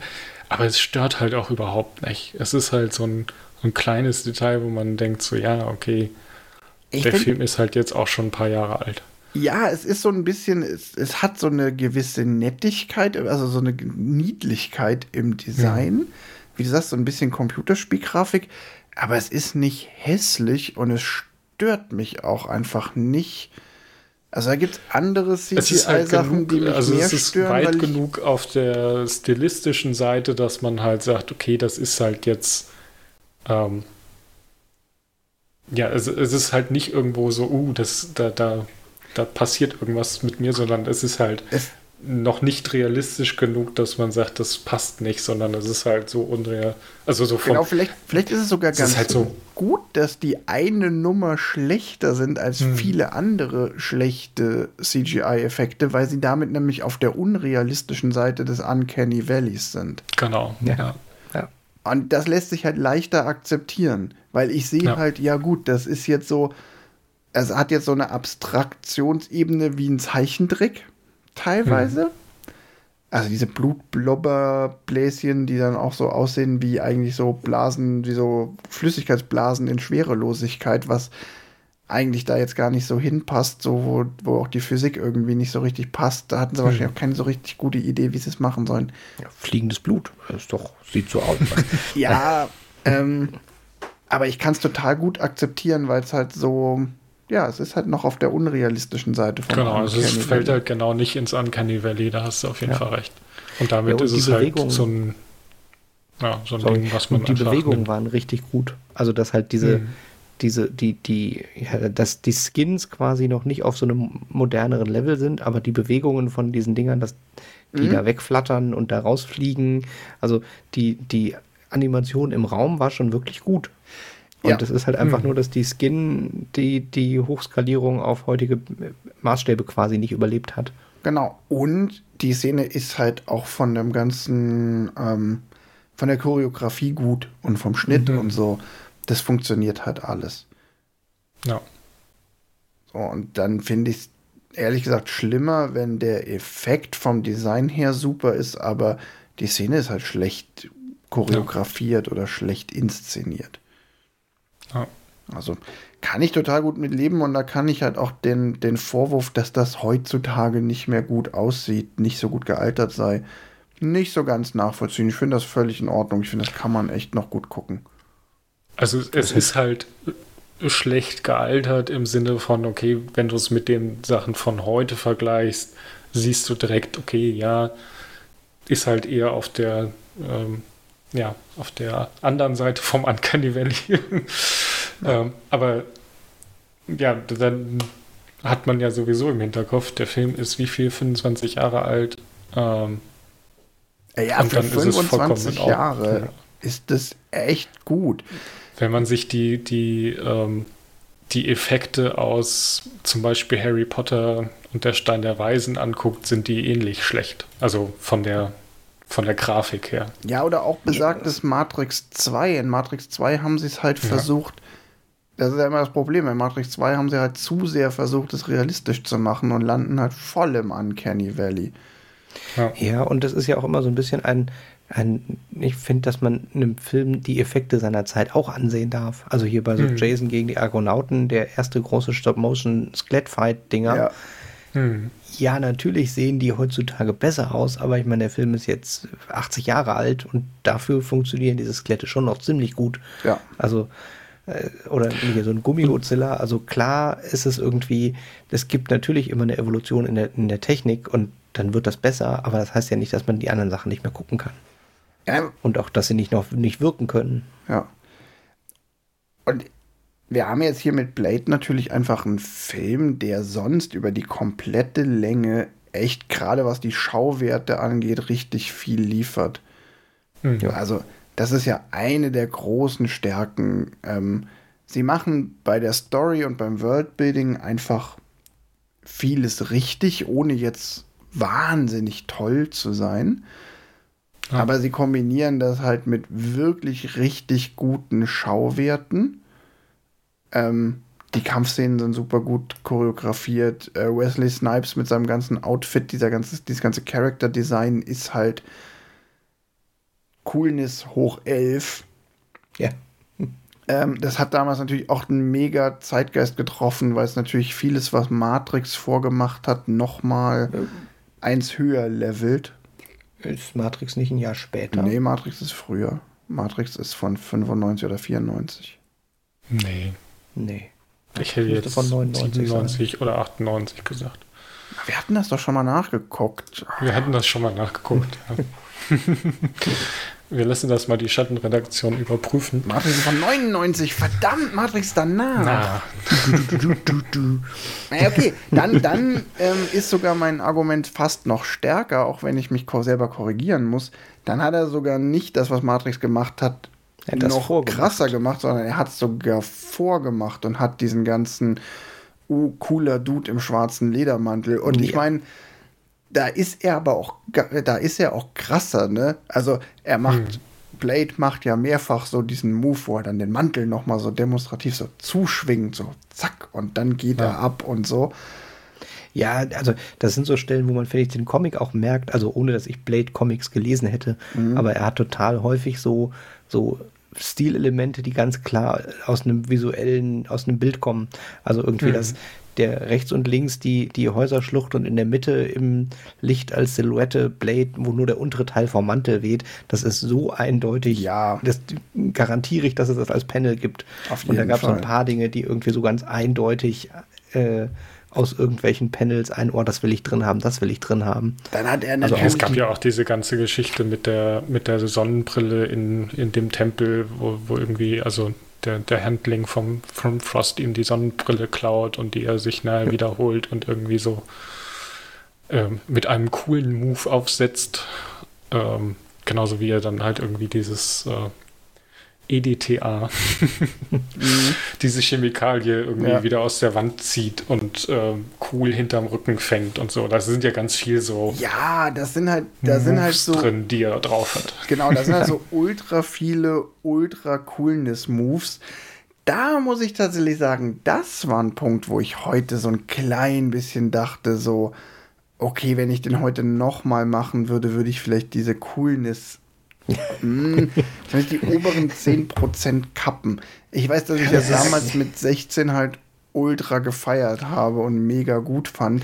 Ja, aber er ist ja auch genau dieses Stück überzeichnet. Also der war auch damals, das war cool und es war so, so ein, dass den Nicht-16-Jährigen schon auch klar war, dass es extra noch der eine hm. cooler, hm. cooler ist als cool. Ja, aber es war also auch mit diesem die Sonnenbrille wieder fangen und äh, es ist es war aber auch Extra. mehr der Zeitgeist, ne? Der Film, da merkt man dem Film halt noch die 90er Jahre an. Also, ähm, ja.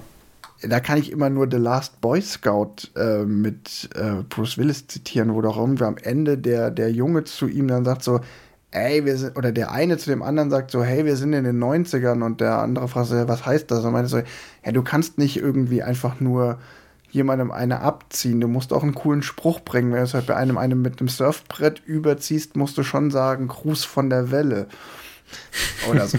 Also dieses, diese One-Liner ähm, Ja, ja. Punchlines im wahrsten Sinne des Wortes, also eine Line, die zum Punch dazugehört, das ist halt so 90er und das hat der halt, das, das trieft der halt auch richtig. Naja, Und dann muss man halt äh, sagen, er ist Ende der 90er. Das ist bewusst. Also Ja, ich bin mir ziemlich sicher, dass das auch beim Schreiben schon ein bauen noch einen drauf und noch einen drauf. Also Und da hat dann Matrix, glaube ich, was anders gemacht, weil Matrix hat ja eben nicht diese Punchlines. Matrix hat auch nicht, das ist ja auch bei, ähm, diese Sprüche sind ja auch bei Blade ganz viel auch ein bisschen Comic Relief, dann halt nochmal, ah, ne, mache ich nochmal einen flotten Spruch. Und Matrix ist da, was das angeht, ja viel, viel mehr Emo und viel, viel stärker zurückgenommen, viel, Ja, viel Matrix hat auch eine intellektuellere Handlung und setzt halt das, was ich gerade eben meinte, mit dem, bei Matrix soll man nachdenken, öh, wie krass jetzt die Menschen sind, die Batterie. Und bei Blade kriegt man gesagt ein, ah, das ist Blut aus einer Blutbank, die haben sie alle unter ihrer Kontrolle. Ah, so ernähren die sich. Also, Ja, ja. das, das Ja. ist für mich genau der Unterschied zwischen diesen beiden Filmen, dass der eine gezielt äh, den ausdrücklich keinen intellektuellen Anspruch und ausdrücklich den, ich will hier geile Action, ich will geile Punchlines, ich will eine einfache Handlung und das ist so ein bisschen düster und Vampire passt da gut rein, aber man muss sich da nicht mit beschäftigen. Und bei Matrix ist es ja quasi genau der, oh, ist da vielleicht etwas mehr drin? Oh, dieses philosophische Konzept hinter dem Film. Das äh, wei- weiß ich noch, dass für mich bei Matrix das damals tatsächlich das Ding war von krass ein Actionfilm, der eine kluge Handlung hat. Dass das quasi so ein bisschen, ne, erfunden haben sie es nicht, aber schon, schon das, was, was war, was Matrix so hat rausstechen lassen. Dass sie halt genau diesen, einen Actionfilm waren, der halt aber die, die Spielregeln vom Actionfilm weggelassen hat und halt, oder teilweise weggelassen hat und halt diesen, eine klügere Dinge in die Handlung bringen wollte, als die sonst in den 90ern in Actionfilmen waren. Als Massenware. Ausdrücklich gibt es bestimmt Filme, die das auch hatten, aber also ich habe hier gerade eben meine Liste aufgemacht, Actionfilme der 90er Jahre und also ich würde behaupten, äh, Blade spielt da auf jeden Fall ganz weit oben mit. Na, So als, als Archetyp. Ja. Genau, und da ist er dann halt auch so ein bisschen äh, First of his kind, ne? Weil er das eben begründet hat und ganz stark stilprägend dann war. Ja, er hat Ja. halt diesen, den, den, den schwarzen Mantelstil prägt. Ja, Also das- dieses, dieses. Character Design, das ist Ja. halt. Äh, lass uns aber darauf noch ein bisschen eingehen, bevor wir ähm, mal auf die Zielgerade abbiegen. Äh, First of his kind, äh, Johannes, du hast ja am Anfang diese Frage gestellt, naja, ist er das jetzt überhaupt erster erfolgreicher Marvel-Film? Der erste Marvel-Film ist es ja garantiert nicht, da gab es ja schon ein paar. Nee, genau. Da gab es aber auch eine ganze Welle Marvel-Filme in den 90ern oder früher, die komplett unter Ferner liefen. liefen. Ähm, Ja.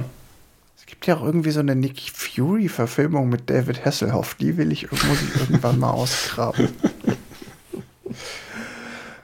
ähm, aber es gab natürlich auch schon früher, ne, noch unter irgendwie mit ähm, mehr oder weniger unter Mitwirkung in irgendeiner Form von George Lucas äh, Howard the Duck als durchaus auch erfolgreicher Marvel-Film. Hm. Aber wo du natürlich vollkommen recht hast. Marvel trifft, trifft die DuckTales. Ähm, womit du natürlich vollkommen recht hast, ähm, erst nach oder, oder naja, dann so Mitte der 90er war ja irgendwann mal das Genre Comic-Verfilmung auch ein bisschen tot, getötet von Joel Ja. Schumacher. Ähm, mit dem grandiosen äh, What Killed the Dinosaurs? The Ice Age. Ähm, Batman mit Arnold Schwarzenegger. Und Blade hat das Genre halt ein bisschen wiederbelebt und halt dann mit ganz anderen ähm, Helden, nämlich diesen Marvel-Helden. Ja, und auch ein Ja, bisschen so und das düstere war halt auch- Held. Genau, und das wollte ich auch gerade sagen. Es war halt ein, ein düsterer Held, nicht so. Also, es ist halt auch ähm, im Gegensatz zu Batman oder Superman, also jetzt bei DC, das sind ja immer so Superhelden ohne ähm, Eigenschaften. die, die, die haben quasi ein, äh, ein winziges kleines, äh, eine winzig kleine Schwachstelle. Also mhm. hier Superman hat sein Kryptonit, Batman ja. ist quasi nur reich. Ähm, also er ist kein, kein geborener Superheld sozusagen. Batman ähm, hat die Steuerfahndung hinter sich. Ja, genau.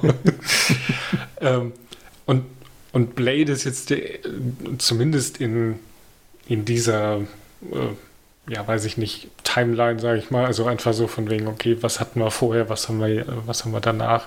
Es ist so der Erste, der quasi ähm, mehrere Probleme gleichzeitig hat, die quasi Vor- und Nachteile bringen. Also er ist halb Vampir, damit hat er halt die Stärken, ja. aber hat halt auch diesen unersättlichen Durst, die ja wirklich auch ein moralisches Problem für ihn ist. Er möchte ja keine äh, Menschen beißen, sondern lieber Serum, statt halt wie andere Vampire auch zu einer Blutbank zu gehen, auch wenn er da vielleicht ähm, auf Konflikt treffen würde. Mhm. Aber das wäre ja auch eine Option, die er quasi in Betracht ziehen könnte, die er nicht in Betracht zieht, zu sagen, nee, ich möchte das nicht, ich produziere mir lieber halt irgendein so Serum oder lass mir das produzieren. Ähm, übrigens, mir ist noch, mir ist noch ein, haben wir, haben wir ähm, äh, hier Dings erwähnt schon als, als Nachfolger von Play, die Underworld-Reihe. Da, darauf wollte ich nämlich jetzt auch gerade noch. Mhm, ja. ähm, das ist ja auch noch so ein anderes Genre, was er ja dann auch noch begründet hat, womit er ja zum zweifachen First of its Kind wird. Oder ja, so. Vampir, Dieses, Vampir Horror Action, wobei genau, Horror diese Vampir Horror, sonst was Action mit Underworld und ähm, ja, nee, ja, es gab ähm, dann noch ein paar andere. Es gab dann ja noch so eine Fantasy Van Helsing-Verfilmung. Genau. Irgendwann ich würde tatsächlich sogar die Resident Evil-Filme da auch mit runterzählen. Genau, die wollte ich auch mit runterzählen, obwohl mhm. es halt Zombies sind, aber die gehen ja in die gleiche Richtung. Also dieses. Ähm ja, das ist schon so eine ganze Welle, die da noch nachkommt. Bis hin genau. zu Hänsel und Gretel Monster Hunter oder wie der heißt. Ja. Ja, ich glaube, der ist eher nicht so, aber. Ja. Aber er ist halt nicht nur in seiner Reihe, also als Begründer von, von Stilistiken und von, von Reihen ähm, interessant. Er ist trotz allem, hat er auch Alleinstellungsmerkmale. Also dieses mhm. FSK 18 ist auch einfach ein Alleinstellungsmerkmal. Es hat keiner der anderen Filme und schon gar keine andere Comic-Verfilmung, die dann noch kam. Also von von X-Men über die Raimi Spider-Mans bis hin zum MCU haben sich das alle dann nicht mehr getraut. Und ich ja. glaube. Hatte der. Ähm es gibt noch eine Punisher-Verfilmung von Sony, die FSK mhm. 18 ist. Aber Punisher ist in der Version sehr unfantasy-artig. Ich bin mir gerade nicht sicher, ob. Ähm Deadpool nicht nee. auch eine FSK 18 ich hat. Ich bin mir ziemlich okay. sicher, dass nicht. Ähm, der wird dann immer genannt, aber also nicht Also der hat halt im, in, in den USA hat er ein R-Rating. Genau. Das ist ja quasi ab 18, aber ich glaube in Deutschland hat er dann glaube ich nicht die ab 18. Genau, der ist in Deutschland FSK 16. Das ja. ist halt in den USA ist er R-Rating, aber es ist kein FSK 18. Genau, und da, damit ist dann halt Blade auch so, ja, wirklich ähm, nicht die Zielgruppe, die, ähm, die die heutigen oder die, die danach folgenden Superheldenfilme ja hatten, die waren ja auch eher alle so FSK 12 ähm, produziert, sodass sie dann das größte Publikum quasi ja greifen können. Und da wird es dann super spannend, was sie jetzt mit der Blade-Neuverfilmung machen werden, die ja jetzt im MCU integriert wird. Äh, weil er schon, ja. da ist ja quasi garantiert, dass er kein FSK 18-Film wird. Wobei der ist jetzt interessanterweise verschoben wegen des Autorenstreiks in Hollywood. Aha, ich hatte tatsächlich jetzt erst über das Blade gucken einen Trailer gefunden und gedacht, ach, wie passend, äh, dass der ja gerade wieder nochmal rausgegraben wird. Wird es eine Serie oder ein Film? Ein Film. Okay. Der sollte 2024 oder Anfang 2024 in die Kinos kommen, ist jetzt aber auf unbestimmte Zeit verschoben wegen dieses Autorenstreiks. Das war das Letzte, mhm. was ich jetzt so gehört habe. Das kann sich jetzt aber auch noch mal ändern. Ähm, ja. Ja. Ähm, was wir noch ganz kurz erwähnen sollten hier zum Thema stilprägend, äh, die Musik. Dieser krasse mhm. Techno-Soundtrack, mhm. ähm, super Zeitgeist getroffen, mega gut. Was gibt's? Du hast das Traditionelle, was du sonst immer sagst, der Anfang vom Film ist enorm gut. Ja. Also sowohl von der, dem, dem Anfangserklärung, was passiert da eigentlich mit der schwangeren Mutter und dem Vampirbiss, als auch die nächste Szene ist der Blood Rave. Also, und diese hm. Blood Rave-Szene ist ja auch super ikonisch, die ja. kennt quasi jeder. Ja. Also selbst Leute, die den Film nicht gesehen haben, wissen da wahrscheinlich von. Ja. ja. Ich, ich fand es tatsächlich ganz lustig, dass sie diesen Anfang-Dialog im Auto dann quasi in Russisch am Ende nochmal machen, mhm. weil also es war mhm. halt einfach so ein lustiges Ding von wegen, ja, magst du Überraschungen? Ja, ich finde Überraschungen toll und du weißt quasi, was passiert als Zuschauer und das fand ich Schließt ganz, ganz nett als so. Ja. Ähm, ja. Es ist ja quasi eine Post-Credit-Scene, auch wenn sie vor mhm. den Credits läuft. So, jetzt hast du den Mund vollgenommen, Johannes hat gesagt, der Film war erfolgreich. Was hat er denn mhm. so eingespielt? Ähm, also das Budget waren 45 Millionen Dollar. Auch und echt eingespielt. nicht viel in heutigem Maßstab. Ne? Nee, und ähm, auch von dem sieht man nicht. Also da. nee, also es ist ähm, in heutigen Maßstäben, glaube ich, nicht viel. Und ich glaube, auch für Ende der 90er war das jetzt nicht ähm, ja. das höchste Budget. Waterworld war teurer. genau. ja, der war ja damals aber auch der teuerste. ja. Naja, eingenommen hat er 131 äh, Millionen Dollar. Also er war also schon erfolgreich. Gut verdreifacht. Genau, also ich, wir hatten es, glaube ich, irgendwann mal erwähnt, äh, in Hollywood gilt ein Film als erfolgreich, wenn er das Doppelte einspielt. Genau. Mindestens. Dann kann man davon sprechen, dass der Film ähm, auch an der Kasse gut war. Wenn er nur sein Budget einspielt, dann ist es ja gut, machen wir aber nicht auch mal. Ja. Hat ja nichts gebracht. So, jetzt dürft ihr noch mal raten, äh, was den Erfolg angeht. Äh, eher Kritikerfilm oder eher Publikumsfilm? Publikum. Publikum. Ja. Also Rotten Tomato sagt im Tomatometer 57 Prozent. Das ist echt richtig schlecht. Mhm. Ähm, und 78 Prozent beim Audience Score. Jetzt muss man ein klein bisschen hier wieder den Disclaimer ranmachen, dass Blade, glaube ich, deutlich vor Rotten Tomatoes auf den Markt kam. Ähm, und dann ist das immer so eine, eine schwierigere Bewertung. Ähm, in der IMDb hat er eine Bewertung von ähm, 7,1. Das ist halt auch solide. So. Ja. Und ich glaube, dass er in der Kritik ja, für die Kritik war der sicherlich auch zu trivial, zu popcornig, um da jetzt im Feuilleton besonders abzuräumen. Aber beim Publikum kam der, glaube ich, schon ziemlich gut an. Das mhm. Lexikon des internationalen Films sagt, die Verfilmung einer formal wie thematisch außergewöhnlichen Comicgeschichte als plakative Kommerzmischung aus reichlich brutalem Martial Arts Szenen, Hip-Hop-Musik und computergenerierten Effekten. Statt schaurig schöner Untersche Unterhaltung im Geist der gezeichneten Vorlage reiht der Film lediglich Versatzstücke einer vermeintlichen Jugendkultur aneinander und verliert sich in substanzlosen Oberflächlichkeiten. Okay, die haben den Film leider diesmal nicht verstanden. Wo ist da die Hip-Hop-Musik, die prägend ist? Also da läuft mit Sicherheit irgendwo auch mal Hip-Hop. Ja, aber es, ja. Ja, aber es ist nicht die Musik, die, die ich jetzt irgendwie in Erinnerung habe, wenn ich Blade geguckt habe. Nee. nee. Das heißt ja auch Blood Rave und nicht Blood Hip Hop Party. Ja. Blood Breakdance. I don't know. Battle.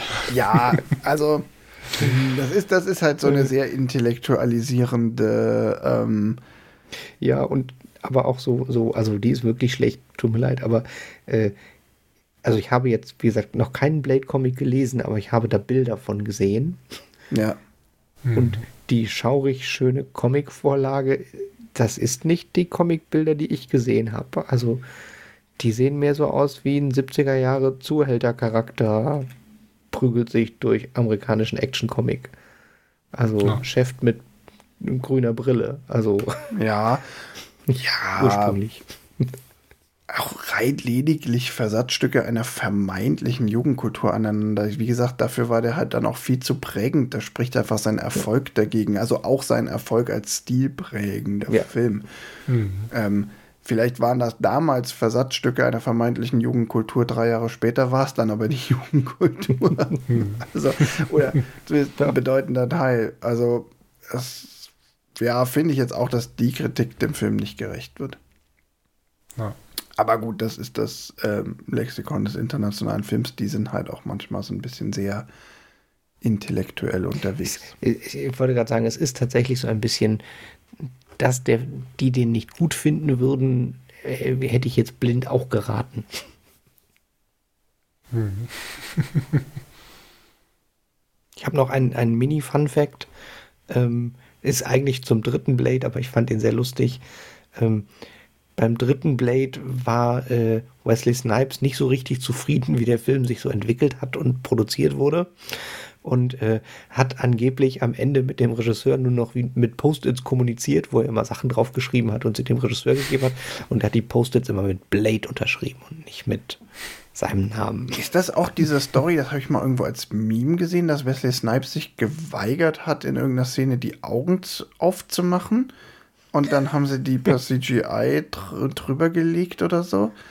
Gott, das weiß ich nicht. Da, da gibt es irgendwie so eine Story, auch irgendwie im, im Rahmen der Blade-Reihe. Das muss man tatsächlich das auch noch kurz. Wird dann auch der dritte sein. Das muss man auch noch kurz erwähnen. Ähm, ich habe ja vorhin schon gesagt, ich glaube, den, haben, den Film haben sie ursprünglich wirklich ganz standalone gedacht. Und dabei hätten sie es auch gerne belassen können. Äh, der mhm. zweite mhm. ist echt noch okay und der dritte ist dann richtig schlecht in meiner Erinnerung. An kann ich mich auch gar nicht mehr so wirklich erinnern, nur dass da irgendwie Dracula mitspielt. Ja, aber die werden beide dem ersten nicht mehr gerecht. Äh, da hätten sie ja. es einfach bei belassen sollen. Ja. Gut. Ja, der, der zweite ist ja quasi die Vorlage für die Underworld-Filme. Ja. Also noch mehr als der ja, erste, genau. weil es quasi dieses, ja, yeah, wir sind ein krasses Team, Special Agent gegen die Monster. Das ja. ist ja quasi die Handlung vom zweiten und das ist ja von Underworld das, die Grundthese. Hm. Kommen wir, wenn ihr nichts dagegen habt, doch mal zum Fazit. Gerne. Ich kann mal anfangen. Ich fange selten an beim Fazit. Ähm, ich mag den. Ich finde den auch heute noch echt gut. Es ist solide Unterhaltung. Der Film macht vieles richtig, was andere Comic-Verfilmungen sich heute nicht mehr trauen oder einfach nicht schaffen. Ich finde das Worldbuilding gut, die Optik stimmt und unterstreicht vor allem auch dieses Worldbuilding. Ja, der, der Dude ist halt ein bisschen übercool. Ähm, da sind wir heute vielleicht ein bisschen, bisschen relaxter unterwegs als in den 90ern, aber äh, es sei ihm gegönnt, er hat es sich verdient ich gebe dem einfach eine ganz solide Vier-Sterne-Wertung. Äh, guter Film. Wenn du natürlich mit dem Genre nichts anfangen kannst, dann, dann halt nicht, aber das weißt du ja vorher. Ähm, und alle, die so, die sich von der Grundstory-Prämisse angesprochen fühlen, haben mit dem Film eine gute Zeit. Ja, komm, mache ich als nächstes. Also ja, ist ein guter Film, insbesondere für die späten 90er. Ich habe gerade eben überlegt, also einerseits ist er so ein bisschen das, das der, der, der ist so diese, dieser Höhepunkt des, des klassischen Actionkinos, weil er halt genau diese, diesen, diesen Spaß da noch mit bei hat, ohne dass er es irgendwie sich selbst zu ernst nimmt. Das ist ja so ein, was später ein bisschen oder bei manchen Filmen ja dann die, die Action zwar auch drin ist, aber man irgendwie immer nicht so richtig weiß, äh, wo er sich einsortiert. Und das finde ich bei dem Film, der soll Spaß machen, der hat krasse Action-Szenen und er hat irgendwie dieses cool extra dick auf der Stirn stehen. Deshalb, also mich hat das cool nicht gestört, weil das gehört definitiv dahin, weil ich nicht das Gefühl habe, dass sie nicht wissen, dass es eins drüber ist. Also, wenn das jetzt ein Film wäre, wo ich das Gefühl hätte, oh Mann, die haben gar nicht gemerkt, dass sie die ganze Zeit immer schon auf elf gedreht haben, aus Versehen, dann fände ich es, glaube ich, zu viel. Aber mit diesem Wissen, dass sie damit selber spielen, das Also wirklich dieses, die Sonnenbrille, die ihm wieder aufs Gesicht fällt, nachdem er den Typ, der sie ihm geklaut hat, weggenommen hat, ist halt wirklich so der, der Punkt, wo man sagen muss, ja, okay, sie haben genau die richtige Mischung aus Coolness, aus Spaß, aus Action. Super runder Film, wenn man Actionfilme mag. Und ja, ich würde ihm auch eine 4 geben. Hm. Kann ich mich ja fast nur anschließen. ähm, was ich tatsächlich ganz cool finde, ist, dass er halt nicht nur ein Actionfilm ist, sondern dass man ihn halt genauso gut als, keine Ahnung, Vampire, sonst was Fan gucken kann. Und also der verbindet halt die Genres sehr gut, finde ich. Es ist halt nicht ein reiner Actionfilm wie, weiß ich nicht, Lethal Weapon, um mal irgendeinen rauszugreifen, der halt wirklich ja nur auf Schießen und Explosionen so jetzt ganz platt gesagt, äh, aus ist. Und äh, bei Blade hat man halt immer dieses, mm, ja, ein, ein Worldbuilding, was quasi schon passiert ist. Und das finde ich halt eigentlich immer ganz cool, weil man wirklich so ein, man kommt halt in eine Welt rein, die so existiert und funktioniert. Und natürlich braucht man irgendeinen Charakter, dem das alles erklärt wird. Da ist der Tisch aber halt schon gedeckt. Genau. ähm, unter, also man hört ja auch immer so, um, um mal einen Vergleich zu ziehen, äh, bei Game of Thrones machen sie es ja auch so. Da muss man ja auch quasi irgendwie die erste Staffel reinkommen, um rauszufinden, was passiert denn hier eigentlich gerade. Aber das ist so ein bisschen hier auch so. Man muss halt erstmal verstehen, ähm, was passiert denn da gerade und wo sind wir jetzt, äh, also wie passen die Puzzleteile zusammen? Den, den, den Game of Thrones-Vergleich hat er jetzt nur gebracht, damit ich wieder an X-Men Wolverine denken muss und mich ärgert. Du hast mich darauf gebracht, weil du vorhin mit X-Men angefangen hast. Ich kann nichts dafür. Das hast du dir selber angebracht. Ja, mach naja. weiter. Mach weiter. Ich würde ihm auch eine 4 geben, um hier mal ein glattes Ergebnis zu bauen. Ähm, und, und weil ich äh, ihm auch einfach so. Also es ist jetzt nicht nur, weil ihr eine 4 gegeben habt, dass ich auch ja, eine 4 gebe, das nett, sondern dass du auch unserer Meinung anschließt. Genau. ja, dann trage ich das mal schön ein bei Letterboxd und jeder, der sich dafür interessiert, wie wir sonst so Filme bewerten, ähm, auch mit unserer Empfehlungsmaßgabe, wie würden wir, wem würden wir den Film empfehlen, kann da ja mal reinschauen. Und dann kommen wir zu dem, was uns nächstes Mal erwartet. Tim, du bist dran, dir einen Film ja, auszusuchen. Ich habe gerade eben meine Meinung noch mal geändert. Wir gucken einen anderen Film, als ich gerade eben dachte. Ha, jetzt bin ich gespannt. Ja, und, und zwar, äh, ich habe jetzt sogar gerade zufällig noch, noch einen Übergang gefunden. Äh, stilprägend in dem Film, in Blade gerade, äh, hatte ich gerade eben vergessen, die Zeitrafferaufnahmen. Da ja, dieses, der Sonnenaufgang gut. Ja, mega stimmt. gut und zu dem Zeitpunkt gab es das noch nicht so und es ist danach so ein bisschen tot abgenutzt worden, aber das hat quasi Blade ja, nicht erfunden, aber so definitiv der breiten Masse den Tageszeitraffer über Schatten über New York. Mhm. Äh, so, und Zeit ist genau das Ding, äh, was ich jetzt äh, mir noch rausgesucht habe. Und zwar äh, gucken wir den Film Victoria von 2015. Ah. Mhm. Ähm, deutscher Film und äh, der hat als Besonderheit, dass er äh, als Plansequenz, also der komplette Film ist eine Filmszene und das ist ein Film mit, ich glaube, zwei Stunden Spielzeit. Also auf jeden Fall ein wirklich langer Film für, für es ist nur eine Szene. Und äh, die haben quasi den Film dreimal gedreht und eine von den Fassungen haben sie dann genommen. Und mhm. äh, ist ich habe ihn sehr gut in Erinnerung, ist auch schon äh, jetzt dann ja fast zehn Jahre her, den habe ich nur einmal gesehen. Aber ich fand das, das äh, Konzept, einen Film am Stück zu drehen, total spannend. Und das gab es dann ja in Gefaked, auch vor kurzem nochmal mit dem 1917 Erster Weltkriegsfilm, wo sie mit Tricks das umgangen haben, aber sich so anfühlt wie eine Filmszene. Was? Da hat er also schon ja. Stil geprägt. Lass, lass, lass mich nicht darüber reden. Das ist sehr gut, dann komme ich endlich mal zu, diesen Film zu gucken, der seit gefühlt zehn Jahren auf meiner müsste ich mal gucken Liste hängt. Und ich kann, und ich kann ähm, dann endlich mal einen ähm, fünfminütigen Monolog darüber halten, dass es sehr wohl gute deutsche Filme gibt. Das ist korrekt. Das ist ja auch hier wieder der, der, Mann, Mann, der Mann. Mann von, von äh, Absolute Giganten, oder? Ja. Mhm. Das äh, ist, dachte ich mir schon, dass ihr den gut findet. Einer der besten Filme, die es überhaupt gibt auf Welt. Ähm, absolute Giganten.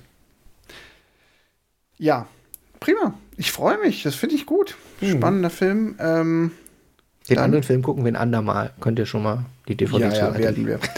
Ja, okay. Dann danke ich euch und sag bis zum nächsten Mal. Bis zum nächsten Mal. Tschüss.